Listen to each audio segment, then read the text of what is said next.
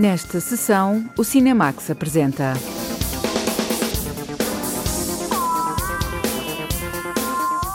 O Homem que Matou Don Quixote, o filme que Terry Gilliam demorou quase três décadas a concluir.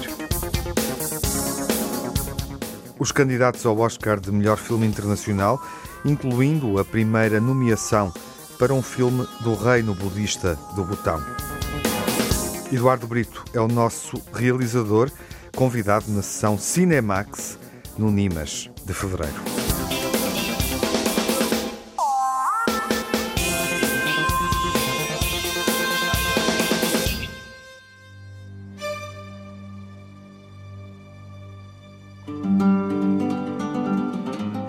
Finalmente podemos ver O Homem que Matou Dom Quixote, um filme maldito com uma rodagem que sofreu imensos contratempos ao longo de vários anos e acabou por ser concluída em Portugal.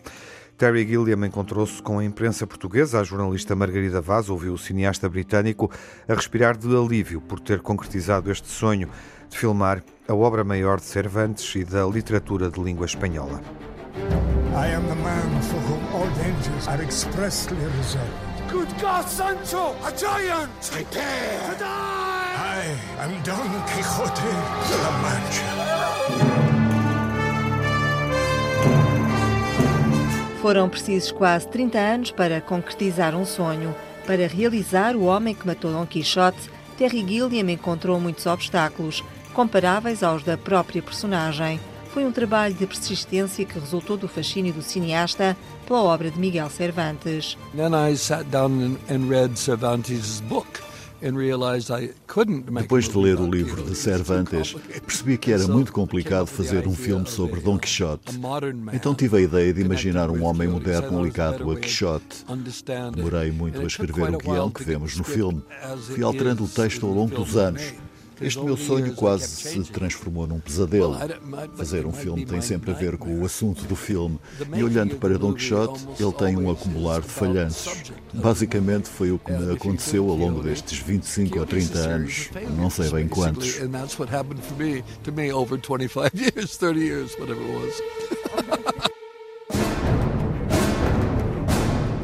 Sempre sorridente e bem disposto, o realizador Terry Gilliam conta qual é a história do filme uma recriação muito livre de Dom Quixote. Tive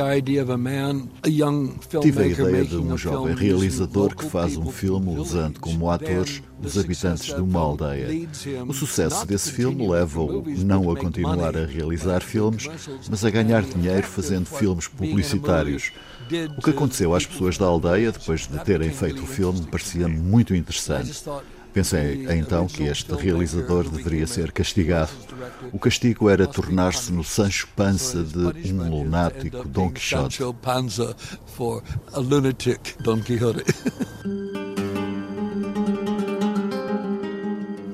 O Homem que Matou Dom Quixote é um título que sugere o desaparecimento da personagem criada por Cervantes, mas Terry Gilliam deseja o contrário, espera que Dom Quixote viva para sempre. Eu não quero matar o Dom Quixote. Quero que viva para sempre. O filme é sobre isso mesmo, sobre o homem que matou o Dom Quixote. Mas quando morre um Dom Quixote, há sempre um novo que aparece. Penso que o Dom Quixote nunca irá morrer. O espírito, a ideia de um Dom Quixote, é muito importante para se viver a vida. Então teremos sempre um Dom Quixote conosco. There will always be a Quixote with us. Don Quixote. Many things have changed since you filmed Toby. What about the old man who played Quixote? Is he still alive? Would you like to see Don Quixote de la Mancha? I do. O filme O Homem que Matou Don Quixote tem um elenco com atores de vários países. No projeto inicial, Johnny Depp tinha o papel principal, mas com o passar do tempo deixou de ter idade para ser o protagonista. A escolha foi depois Adam Driver. Foi uma sugestão da filha do realizador. A atriz portuguesa Joana Ribeiro foi escolhida por Terry Gilliam depois de um fotógrafo lhe ter falado dela. Disse-me: tem de conhecer uma atriz chamada Joana Ribeiro. Almocei com ela e no fim do almoço ela tinha ficado com o papel. Ela é fantástica, pois é esperta, divertida, é bonita. Não tem medo de fazer o que for necessário para o papel. A personagem Dulcineia é pragmática e a Joana interpreta muito bem. Acho que ela é brilhante.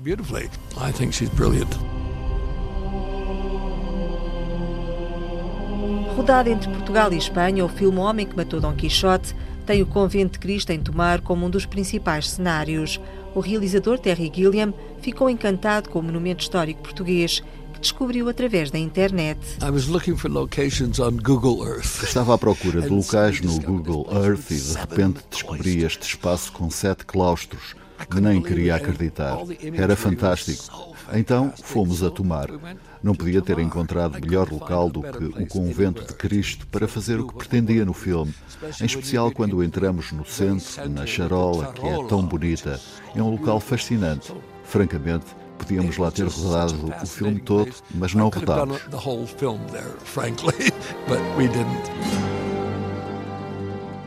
Brasil, Doze Macacos e o Rei Pescador estão entre os filmes que Terry Gilliam realizou.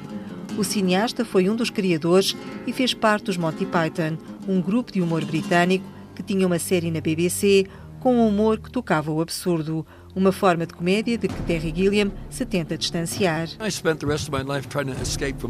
Tenho passado a vida a tentar fugir dos Monty Python. Cada filme que faço é um passo para me afastar deles, mas gosto de brincar com o facto de como pode ser absurdo o ser humano. Eu só consigo fazer filmes que tenham sentido de humor e talvez seja essa a relação. Mas basicamente as pessoas podem ser absurdas e eu estou sempre a lembrar-lhes isso. Há quem fique ofendido quando digo isto, mas é problema delas, não é o meu.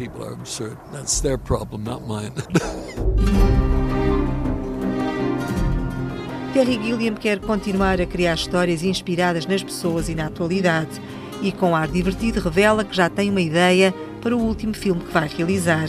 E desta vez Johnny Depp vai ser mesmo protagonista. Quase tudo o que faço é sobre mim, a tentar perceber o que está a acontecer no mundo. Assim, o meu próximo filme vai ser Deus chateado que vai acabar com a humanidade porque lhe destruíram o seu bonito jardim. Johnny Depp e eu fizemos a promessa que faríamos o último filme juntos. Como este deve ser o meu último filme, então quero que o Johnny entre nele. To rescue me? Didn't think so.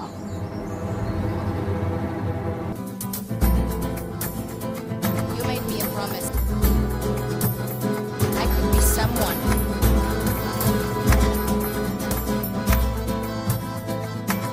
No filme O Homem que Matou Dom Quixote, a atriz portuguesa Joana Ribeiro tem o papel de Angélica, uma recriação ousada da Dulcineia, idealizada por Cervantes. Enquanto estávamos eh, a rodar o, o filme, uma das minhas professoras de flamenco veio ter comigo e disse-me que era muito engraçado porque hum, a minha personagem começava como sendo a Dulcineia, de Cervantes, sonhadora, inocente, assim, um objeto de admiração do, do Dom Quixote, e tornou-se na Carmen de Bizet, esta mulher forte, amargurada pela vida, mas ao mesmo tempo cheia de resiliência, cheia de força e paixão.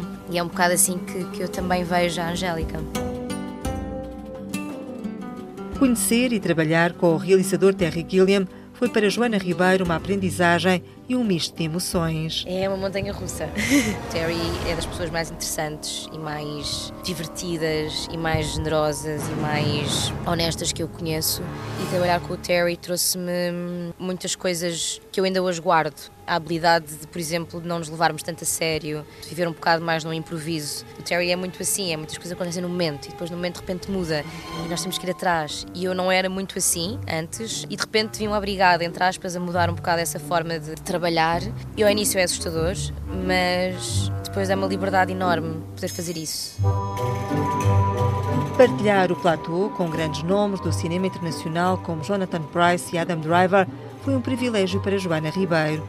A atriz portuguesa revela que nos momentos de pausa foram conhecer a região. Foi uma experiência muito interessante, mesmo poder ver estes atores trabalhar e observar, porque são todos muito diferentes. O Jonathan Price é muito diferente do Adam Driver e o Stellan Skarsgård também.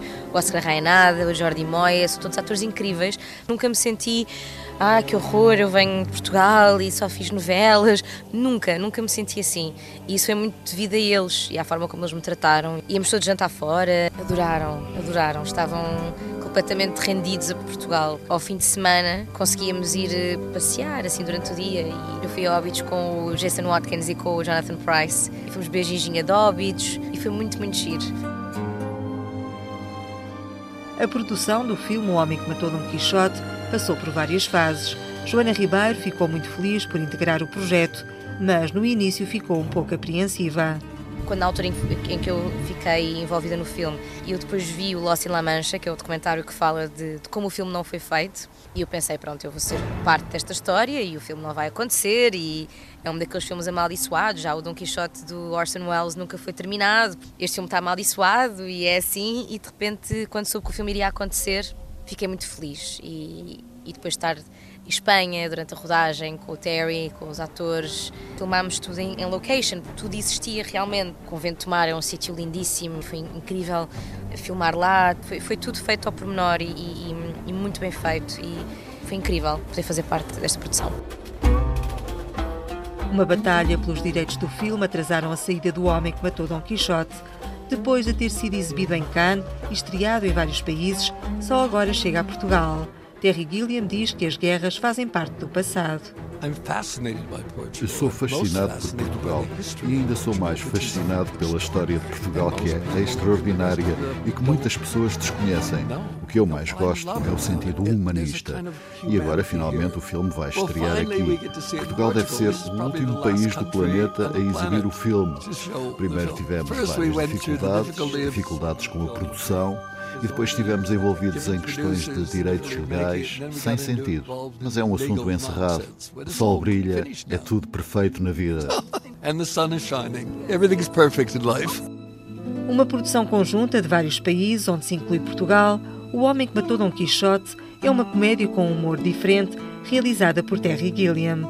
Sempre bem disposto, brincou com a Antena 1 na hora de fazer o convite. Hello, this is Terry Gilliam. I'm speaking to you via antenna. Uh, uh, un, ah, mm, one of those will work. Um longo processo jurídico envolvendo os produtores portugueses, Pandora da Cunha Teles e Paulo Branco, e também o realizador Terry Gilliam, atrasou a estreia do filme em Portugal. Ele já tinha sido exibido no Festival de Cannes, agora pode ser visto nos cinemas nacionais. O Homem que Matou Don Quixote tem um elenco com atores de vários países, liderado por Adam Driver. A atriz portuguesa Joana Ribeiro tem o papel de Angélica, uma recriação ousada da Dulcineia idealizada por Cervantes.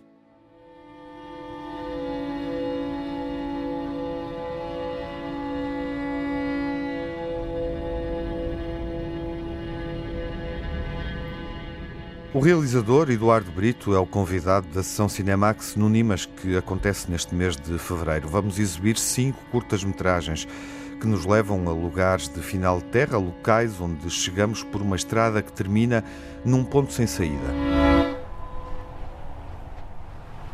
A 12 de outubro de 2019, o Sr. Edwin F., de 86 anos, sonhou pela primeira vez na sua vida que era uma mulher. Uma mulher numa cidade algures no Círculo Polar Ártico, às 14 horas de um dia de janeiro, sob uma temperatura de menos 21 graus centígrados, interrogando-se, num movimento lento antes de ser tomada pelo frio, se ali, onde este, oeste e norte convergem, o céu seria preto ou ainda azul, e em que dia e hora certa o sol nasceria pela primeira vez após a longa noite polar. Eduardo Brito, fotógrafo, escritor e realizador, está connosco. Olá, Eduardo, bem-vindo ao Cinemax. Olá, Tiago, obrigado. E vai estar no Nimas, à vossa espera, para uma sessão uh, conversada. Eduardo, seguimos invariavelmente por uma estrada que termina num local sem saída, pode ser num abismo, mas há uma casa à nossa espera. Sim, uh Sim, ou seja, há um, há um fascínio grande uh, que eu tenho desde miúdo por estas uh, finisterras ou por estas ideias de sítios de onde se vai ou de onde não se vai para algum lado ou para nenhum lado. E de certa forma, esse tem sido, ou essas fixações e essas obsessões têm sido uh, os temas uh, principais que eu tenho tentado comunicar com as curtas-metragens que tenho, que tenho feito. Uhum. É interessante uh, reunir os cinco filmes numa sessão e voltar a dialogar sobre, sobre essas paisagens, tentar encontrar, enfim, uma, uma ligação, um ponto comum, dar-lhes um novo sentido. Acho que sim, acho que, que para mim é muito, é muito uh, curioso, ou seja, acho que é a primeira vez que em cinema passam os cinco uh, seguidos. É a primeira vez que fazemos uma sessão assim? Em cinema, sim, ou seja, já passei em, em, em, em outro tipo de, de sessões, mas uh, é também a primeira vez que passo lá a Ermita, que é uma espécie de, uhum. curtíssimo diário de estrada feito em Super 8 um, isto tem, tem pronto, na, na, qualidade de, de, realizador dos filmes, e, uh, acho que faz algum sentido, primeiro para se perceber o Penumbra, o Declive e o Úrsula, assim como, como três uh, curtas-metragens que podem fazer um conjunto, não é? Uma curta sobre uma cidade, outra sobre uma casa e outra sobre um sonho.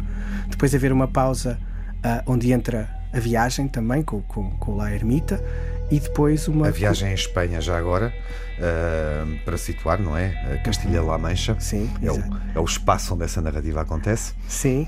E depois, por fim, o Letes, que é, acaba por ser uma curta mais canónica ou mais convencional, uhum. por assim dizer, com muito mais silêncio, ou seja, é a única que não tem uma voz que narra. Uh, é um filme interpretado. É um filme interpretado, uhum. exato, exato.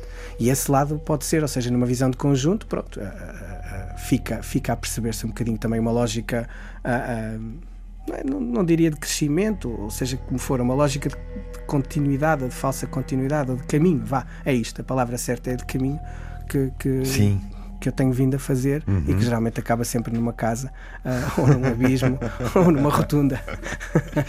Nós vamos uh, à Costa da Morte primeiro, Galiza, com o Penúmbria, o teu primeiro filme, já exibido também no, no Cinemax. Scrapster na Escócia, uh, Declive, Longyearbyen em Svalbard, uh, no norte, uh, no Polo Norte, o lugar mais uh, o lugar habitado mais a norte do planeta, é, é cidade, podemos dizer é assim. Podemos, sim, senhor. É a cidade habitada em permanência mais, mais a norte -huh. do planeta Terra. Castilha-La Mancha, como já referi, a ermita. estaremos também em São Jacinto, o Úrsula, que está em exibição no Cinemax Curtas passa por Svalbard e chega a São Jacinto. Uhum. Não é a tua única paisagem portuguesa, porque o Letes, o filme mais recente, uh, é filmado em Pitões das Júnias e esse é claramente o teu ponto de chegada é uma paisagem é uma paisagem portuguesa. Uh, enfim, como dizias há pouco, vamos vamos percorrer a estrada e é como como quem faz um curso narrativo que desagua uh, que desagua no Letes, justamente. Fecha-se fecha um ciclo de viagens ou sentes que o teu cinema continuará uh, a ser sempre um cinema à procura de, de um lugar, de uma determinada paisagem, uh, de um edifício? É uma, é uma boa pergunta. Um, de certa forma, há, há um, uma série de coisas que eu, que eu quero fazer, ou seja, uma série de experiências pelas quais quero passar e que tenho vindo a passar se as três, Penumbra, Declive e Úrsula, independentemente da forma como foram feitas, umas mais experimentais, outras mais convencionais, fecham uma espécie de ciclo. Pá, e lá a ermita também, eh, vá lá com, com, entre o sonho, a viagem, etc. O Let's abre uma porta a um lado mais eh, in, interpretado ou interpretável. E é um bocadinho por aí que eu quero seguir. Uh, gostava muito de experimentar fazer uma espécie de um cinema.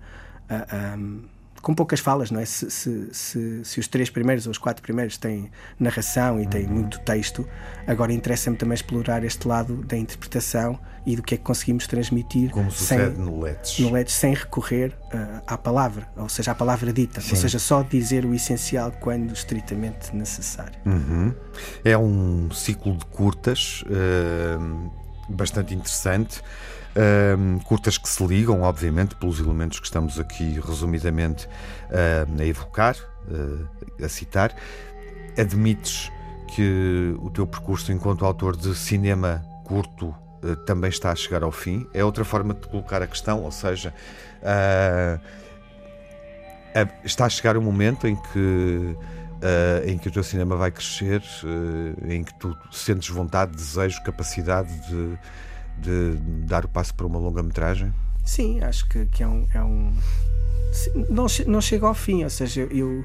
Uh, dito isto agora, em 2022, quererei sempre mexer-me no terreno das curtas-metragens, porque acho que é uma linguagem, um formato. Gostas claramente? Gosto, e é um, uhum. é um uhum. sítio onde se pode experimentar muita coisa, ou seja, podemos correr riscos que não podemos correr no, numa longa-metragem, sem prejuízo de querer, ou seja, no fundo, eu quero continuar uh, uh, ligado ao cinema até me faltarem as forças. É uma espécie de, de, de declaração de, de, vida, ou vá lá, ou de, sim, de continuar a fazer isto, seja a escrever para, para, para pessoas que admiro, um, portanto, a escrever argumentos, seja a realizar curtas-metragens, seja também a experimentar o terreno das longas, claro que sim, mas sobretudo é continuar, continuar a estar aqui, uh, que é uma coisa que eu gosto muito e que, que faço com, com, com pessoas uh, muito, muito boas e bondosas e que me dão imensa liberdade e que me deixam experimentar estas coisas. Agora não tenho nenhuma fórmula, não tenho nenhum, nenhum projeto, entre aspas, de depois disto vou fazer aquilo. Quero estar neste, neste território entre a escrita para cinema, entre o fascínio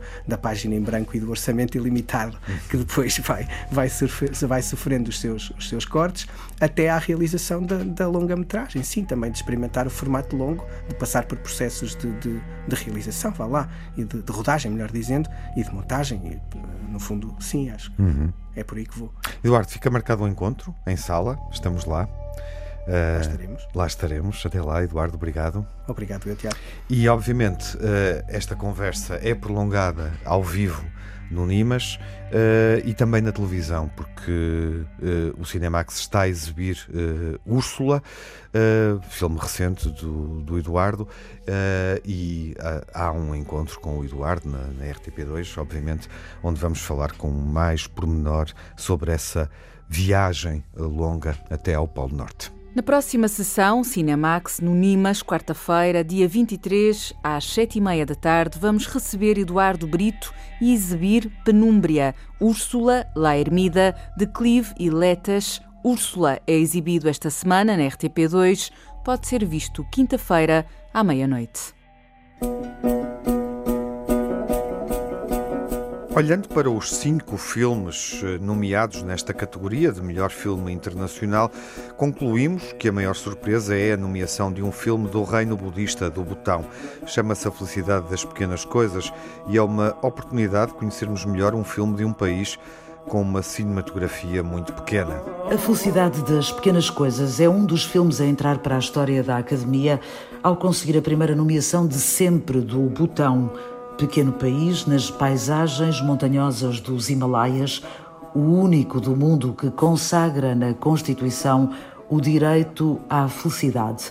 Pau Choining Dorji, o realizador, é também um estreante, apanhado de surpresa pela nomeação, mas convicto de que esta é mais uma das provas da magia do cinema. O percurso deste filme tem sido tão incrível. Eu costumo dizer que quando um filme como este viaja desde o lugar mais remoto até chegar agora aos Oscars, mostra o poder e as possibilidades e a magia da arte, criatividade e cinema.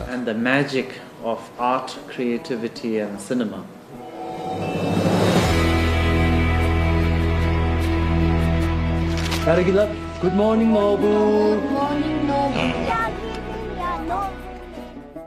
When uh, we heard the nomination, um, Quando soube da nomeação, senti-me tão honrado e orgulhoso, mas não na condição de cineasta. Sinto orgulho porque isto é um momento histórico para o meu país. Somos tão pequenos, embora sejamos conhecidos por ter uma paisagem bonita e sermos um país feliz, Nunca alcançamos nenhuma marca em termos desportivos ou outras áreas. Uh,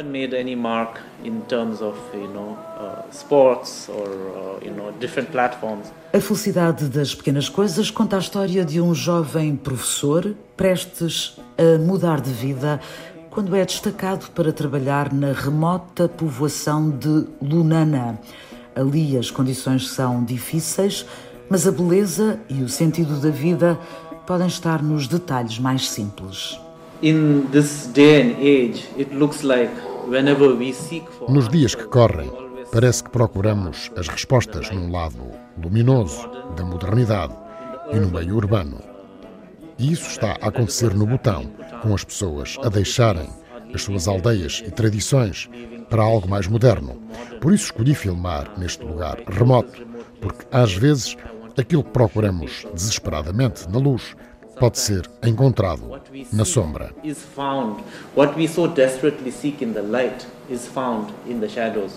A vida primitiva em Lunana, no Butão, é um convite a refletir sobre os nossos tempos e as prioridades e um desafio a descobrirmos a felicidade das pequenas coisas.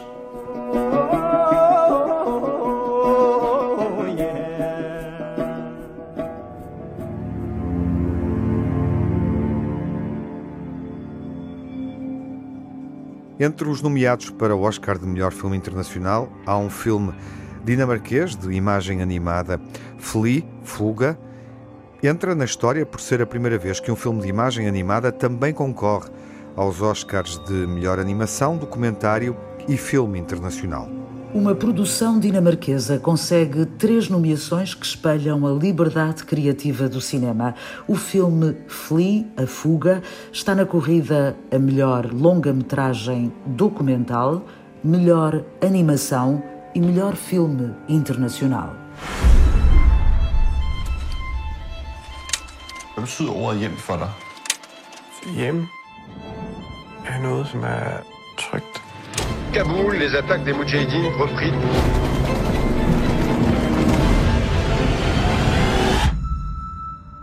Um refugiado que saiu do Afeganistão nos anos 80 relata na primeira pessoa as memórias e os traumas que o marcam até hoje. A história de Amin é um segredo que tem guardado na vida, mas que aceitou partilhar em depoimentos áudio gravados pelo amigo e realizador Jonas Pohar Rasmussen. Numa conversa virtual promovida pelo Festival de Toronto, Rasmussen contou que a animação foi a única solução possível para dar vida aos relatos de Amin. Ele não queria falar sobre isto porque estava traumatizado pelo que aconteceu e porque tinha construído personalidade. Ele não queria mentir e por isso não queria falar do seu passado talk about his past at all. Vi skal ud. Det er nu. Tsunami India Boshi. Vildt dårligt samvittighed, at, at min bror han bliver tilbage. Vi flygtede med menneskesmuglerne. Det værste mennesker i mit liv. Har du fortalt Kasper nogle af de her historier overhovedet? Nej. Um, I think there's so much emotion in the voice already, and what what the animation really does is that we could be even more precise. Acho que o testemunho de voz tem a emoção e a animação permitiu sermos mais precisos, porque quando vemos imagens de várias pessoas há muitos detalhes, mas com a animação podíamos ser precisos em pequenos detalhes que dão emoção, mas também podíamos mudar coisas, como por exemplo quando ele está muito zangado. Este filme é também sobre trauma e memória e coisas que lhe aconteceram. Com a animação podemos entrar nas várias camadas emocionais.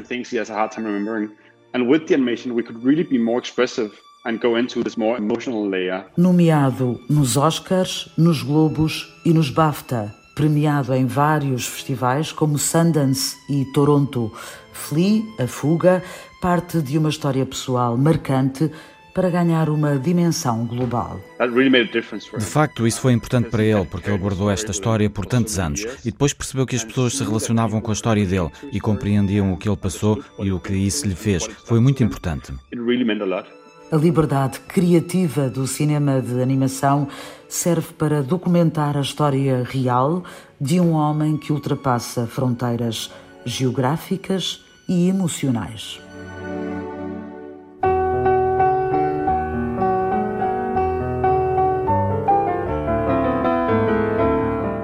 A Escandinávia está bem representada nos Oscars deste ano, mesmo que seja através da pior pessoa do mundo. É assim que se chama o filme do dinamarquês Joachim Trier, que já estreou nos cinemas nacionais. É uma produção sueca, norueguesa e dinamarquesa. Uma jovem mulher procura dar sentido à vida, aos amores e ao trabalho no filme A Pior Pessoa do Mundo, do norueguês Joaquim Trier, que esteve na competição oficial do Festival de Cannes. A história dos amores de Julie é escrita por Trier e pelo habitual colaborador e também realizador Eskil Vogt uma dupla masculina que sentiu conforto em escrever sobre uma mulher determinada.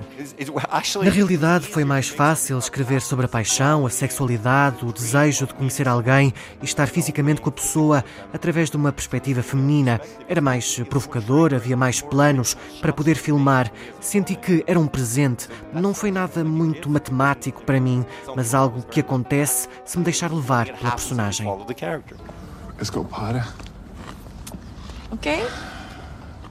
Okej. Ha det. Ha det.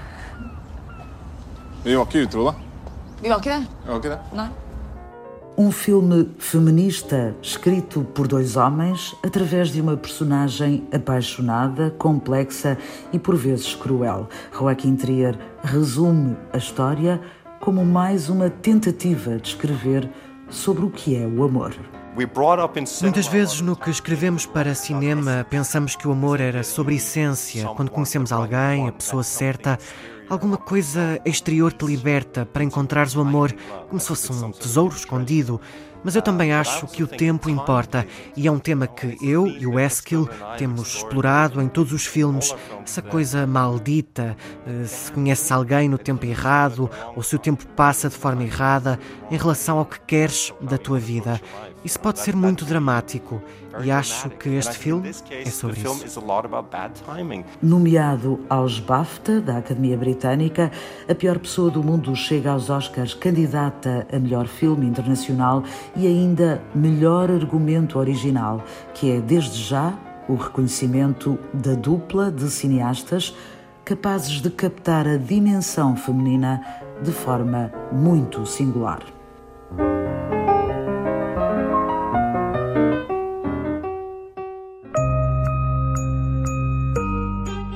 Nos Oscars de Filme Internacional surge novamente um filme do italiano Paolo Sorrentino. É A Mão de Deus, um filme pessoal, profundamente napolitano, que em Portugal só pode ser visto numa plataforma doméstica. A história de um adolescente em Nápoles, nos anos 80, quando Maradona era a estrela maior do futebol, é também a história do realizador Paolo Sorrentino, que aos 50 anos decidiu passar para filme memórias de um tempo dividido entre amor e dor. Quindi più o meno il motivo è questo, cioè a un certo punto mi sono reso conto che... O motivo para fazer este filme é que a determinada altura percebi que havia muito amor numa altura da minha vida que também foi muito dolorosa e achei que isto podia ser contado de forma cinematográfica, independentemente do meu grau de exigência e das minhas necessidades. Indipendentemente da, dalle mie esigenze, da, dai miei bisogni. Biondo. Non ci riesco. La realtà non mi piace più. La realtà è scadente.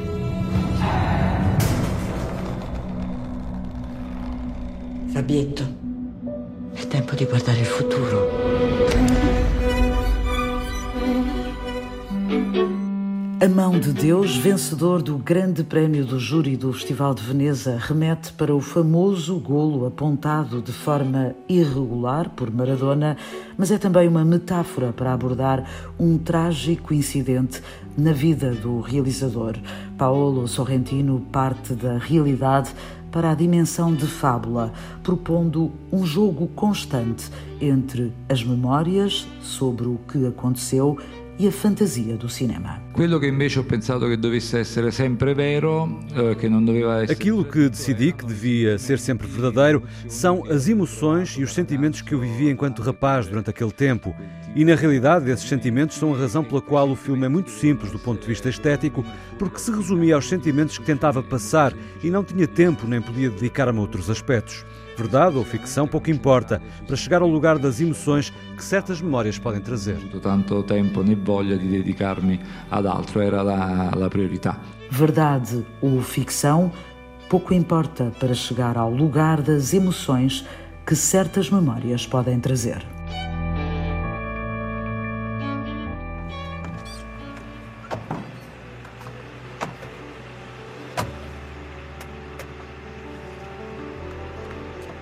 O quinto candidato ao Oscar de melhor filme internacional é um drama humanista japonês. Há quem considere que Drive My Car, de Ryuzuki Yamaguchi, é o favorito nesta categoria. Conduz o meu carro, do japonês Ryusuke Hamaguchi. É o mais nomeado na categoria de melhor filme internacional, candidato também a melhor filme, melhor realizador e melhor argumento adaptado. O percurso de reconhecimento começou no Festival de Cannes, onde recebeu vários prémios, incluindo melhor argumento adaptado. Neste caso, um pequeno conto de Haruki Murakami que o realizador alongou e transformou em drama sobre o sofrimento de perder alguém, o amor e a culpa. A primeira vez que li este conto foi em 2013. Foi uma sugestão de um amigo que achou que eu ia gostar. E havia vários elementos familiares, drama, representação e, como diz o título, conduzir um carro. Eu acho que o interior de um carro é um ótimo cenário para conversas íntimas. Eu já mostrei isso em outros filmes e acho que neste filme as duas personagens no carro encontram uma ligação. A relação entre os dois desenvolve-se e com isso cre... e com isso cresce a intimidade entre eles. Acho que a relação dos dois é o coração deste filme. あの描き込まれていてそれはこの映画の中でも一つの核心部分だと思ってます。音を失うことだった。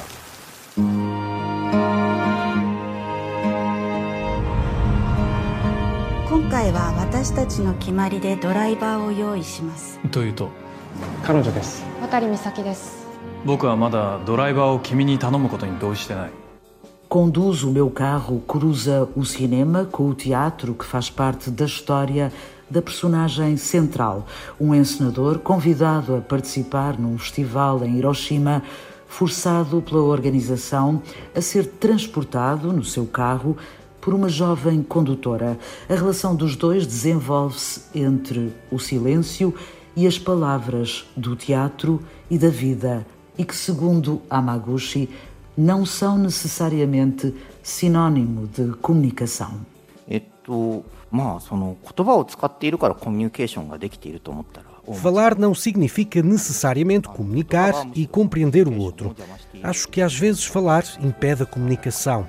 É sempre possível trocar informação através da troca de palavras. Mas às vezes há pormenores que não se veem, porque estão escondidos atrás das palavras. Eu vejo isso muitas vezes. Por isso gosto desta forma de comunicar, que não se resume ao uso das palavras, embora nos meus então, filmes se fale imenso.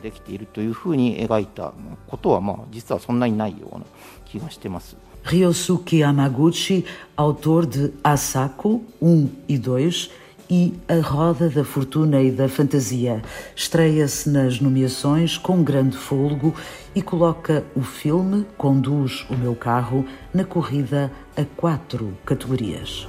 O filme de Amaguchi vai estrear nos cinemas nacionais no próximo mês. O Japão, Itália, Dinamarca, Suécia, Noruega e o Butão, Ásia e Europa são os territórios dos candidatos a melhor filme internacional este ano. Conhecemos Drive My Car, A Mão de Deus, Fuga, A Felicidade das Pequenas Coisas e A Pior Pessoa do Mundo. Os nomeados para o Oscar de Melhor Filme Internacional. Os prémios são atribuídos no dia 27 de março. We all have a story to tell. But what makes each one different is not how the story ends, but rather the place where it begins. A infância de Kenneth Branagh em Belfast, na Irlanda do Norte, anos 60 do século passado, inspirou um filme. God. Mama says if we went across the water, they wouldn't understand the way we talk. If they can't understand you, then they're not listening. You know who you are, don't you? Your buddy from Belfast, where everybody knows you. Hey, buddy! Your mask on, idiot! We're looking to cleanse the community a wee bit. You wouldn't want to be the old man out in the street. Touch my family and I'll kill you. Are we gonna have to leave Belfast? We'll fight this together. This is it? This is what? This is war. Belfast vai estar em destaque na próxima sessão, quando estrear nos cinemas nacionais. Até lá. Fiquem bem. Saúde.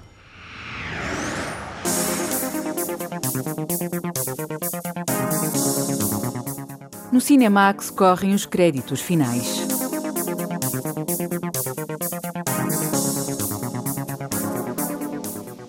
Edição e coordenação de Tiago Alves. Dossiês e reportagem de Margarida Vaz e Lara Marques Pereira.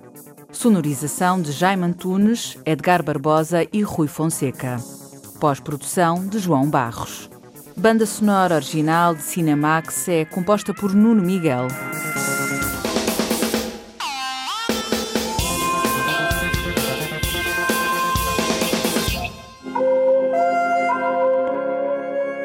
O Cinemax é um canal de cinema em português. Pode ver as sessões de curtas-metragens na RTP2 e ouvir as emissões na Antena 1 ou em podcast.